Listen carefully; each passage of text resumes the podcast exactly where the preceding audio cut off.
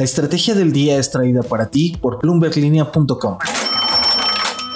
Muy buenos días, hablemos de la inflación, los productos que más están subiendo y si esta ligera desaceleración que vimos tiene o no que ver con el paquete antiinflación del gobierno.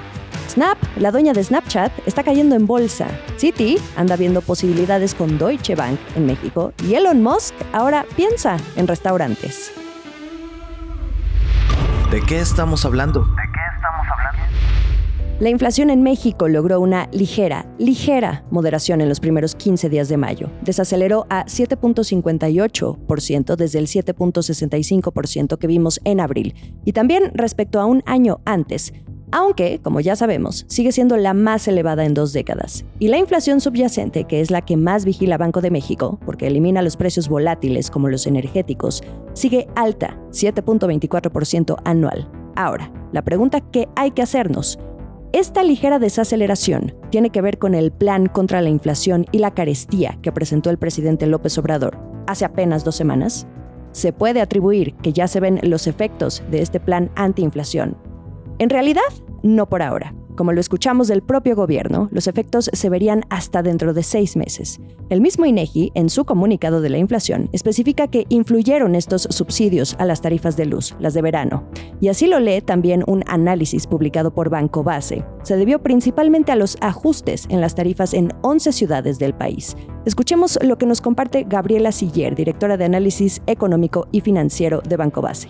La disminución en la inflación se debió principalmente a la baja en los servicios de energía eléctrica como ya se esperaba, por lo que no se puede cantar victoria de que en México la inflación ya va hacia abajo.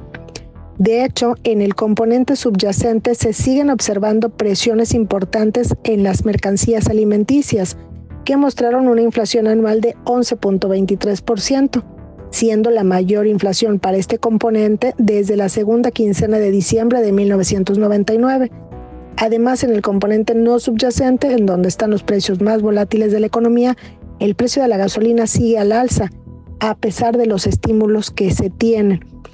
Y bueno, pues del PASIC no se ve que haya un efecto significativo sobre la inflación y la inflación pudiera retomar su tendencia al alza ya que a nivel internacional siguen las distorsiones en las cadenas de suministro y siguen las afectaciones sobre la oferta de algunos granos, lo cual pues ha llevado al alza los precios de las mercancías alimenticias. Banco Base ve que la inflación cierre en 2022 en 7%, pero si las presiones incrementan, la ven incluso en 8%. Y ahora, ¿cuáles son los productos que están presionando? Los que tuvieron la mayor incidencia en la inflación. Tenemos al aguacate, el jitomate, las loncherías, las fondas, las taquerías y torterías, pero también el transporte aéreo, el huevo, la naranja, el pollo y la leche. Y aquí algo para que tomen en cuenta. De estos productos y servicios que acabo de mencionar, cinco están incluidos en este plan contra la inflación del presidente López Obrador. El jitomate, la naranja, el pollo, el huevo y la leche. La Secretaría de Hacienda le dijo a Bloomberg News mediante un comunicado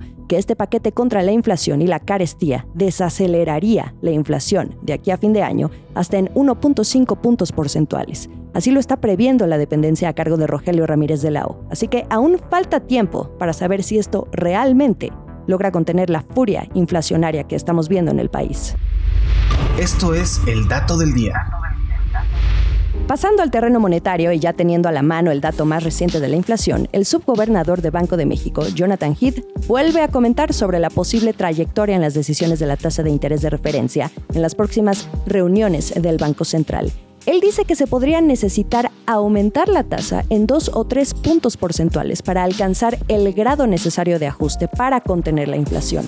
Hasta el momento, Banjico ya ha subido la tasa en 300 puntos base, que hoy está en 7%, como decíamos el lunes. El ritmo podría aumentar porque hay miembros en la Junta de Gobierno, incluido el subgobernador Heath, quienes ya ven elevar en 75 puntos base.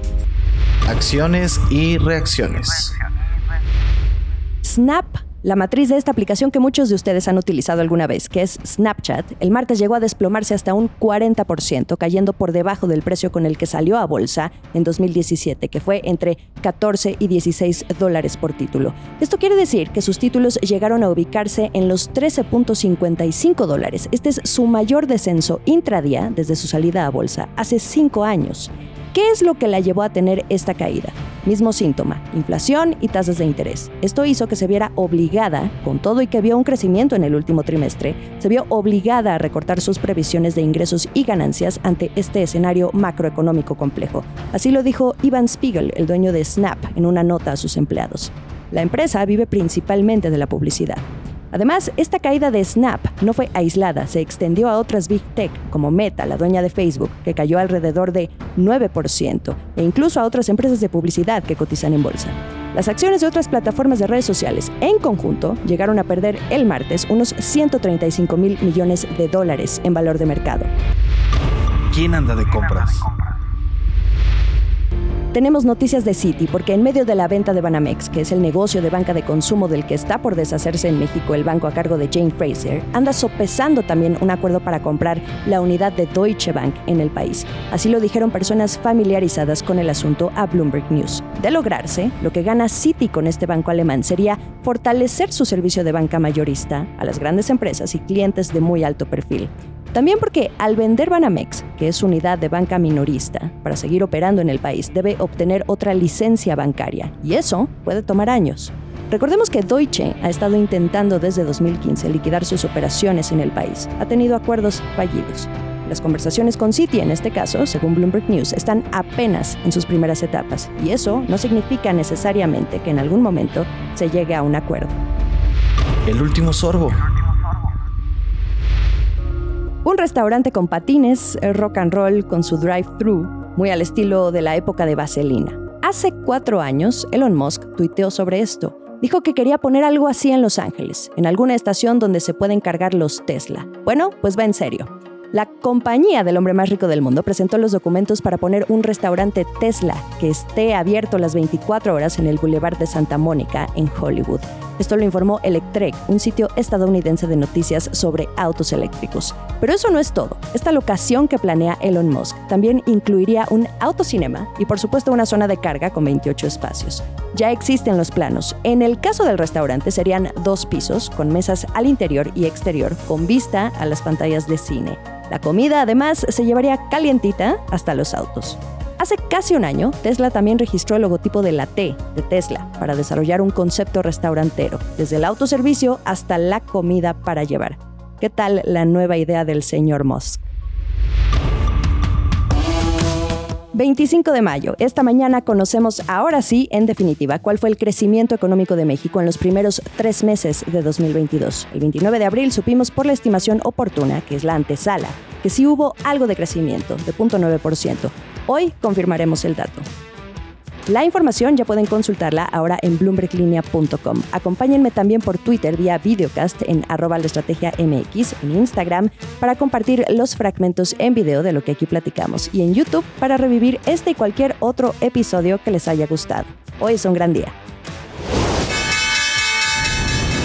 Esta fue la estrategia del día, escrito y narrado por Jimena Tolama, producido por Arturo Luna y Daniel Hernández. Que tengas un día muy productivo.